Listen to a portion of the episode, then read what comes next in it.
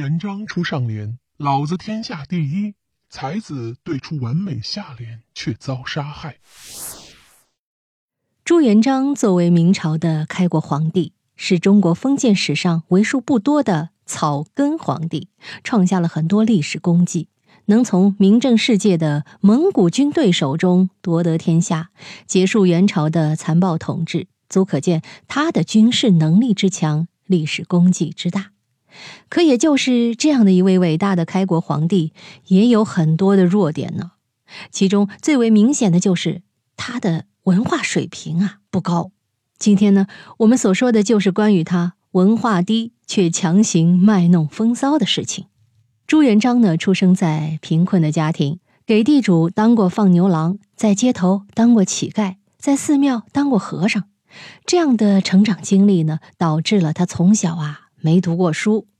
在起兵之初的他可以说是目不识丁，还是在后来打仗期间靠自己学习才得以识字。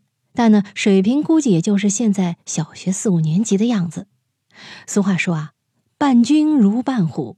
用在朱元璋身上尤为贴切，因为并没有系统学习过知识，所以也导致了他当皇帝后啊，性格还和打仗时一样，非常粗暴，而且猜疑心啊极重。很多大臣都琢磨不到他的心思，在他手下做事都要非常小心翼翼，生怕一不小心就丢了性命。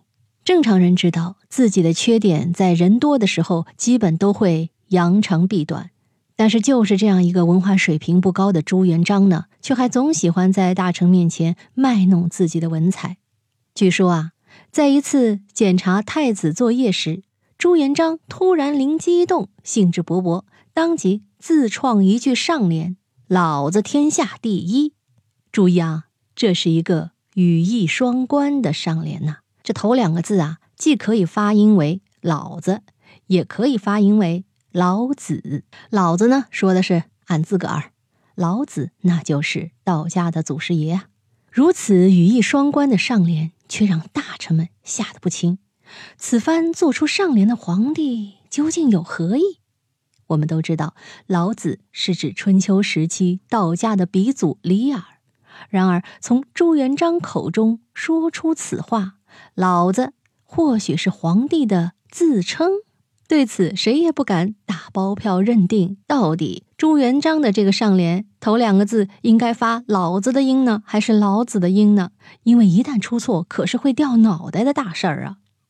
常年在他身边还能活下来的大臣都是老油条了，纷纷直接对皇帝说：“哎呀，此联乃千古绝对，臣绞尽脑汁，实在对不出下联。”这样一说，朱元璋自然就被奉承的飘了起来，认为自己果然才华横溢。一直到第二天上朝的时候，还没从自己的得意中醒过来呢。在朝堂上啊，又提起了自己昨天那副对联。当时上朝的基本上也都是老臣，知道朱元璋性情不定，所以都是一片阿谀奉承。但是就在这一片祥和的气氛中，一个不和谐的声音出现了。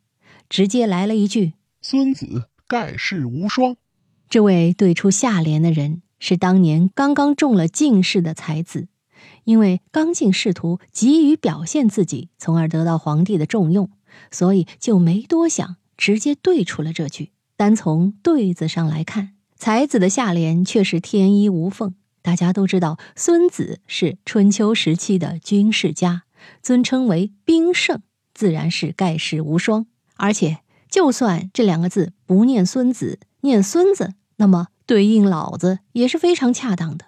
可见才子的下联从对子的文词上啊，几乎是非常完美的。但从情感来看，其冲动行为真是冒犯了君主。才子口中的孙子究竟是何意？究竟是指伟大的军事家，还是晚辈的称呼？这谁也说不清。这个才子后来的下场啊，据说是朱元璋当朝暴怒，直接命令侍卫把他拉了下去，砍了头。可怜的才子还来不及施展抱负，就命丧黄泉了。以史为鉴，可以知兴替。作为现代社会的人，就更要引以为戒了。不仅要有才华，更要有高的情商，要有眼力劲儿。这样呢，人生之路才会更加顺畅。毕竟啊，有时候你的才华只有在天时地利人和都对的时候施展出来，那才叫才华。否则，就有可能像这位才子一样，反误了卿卿性命啊！好了，密室里的故事，探寻时光深处的传奇，下期咱继续揭秘。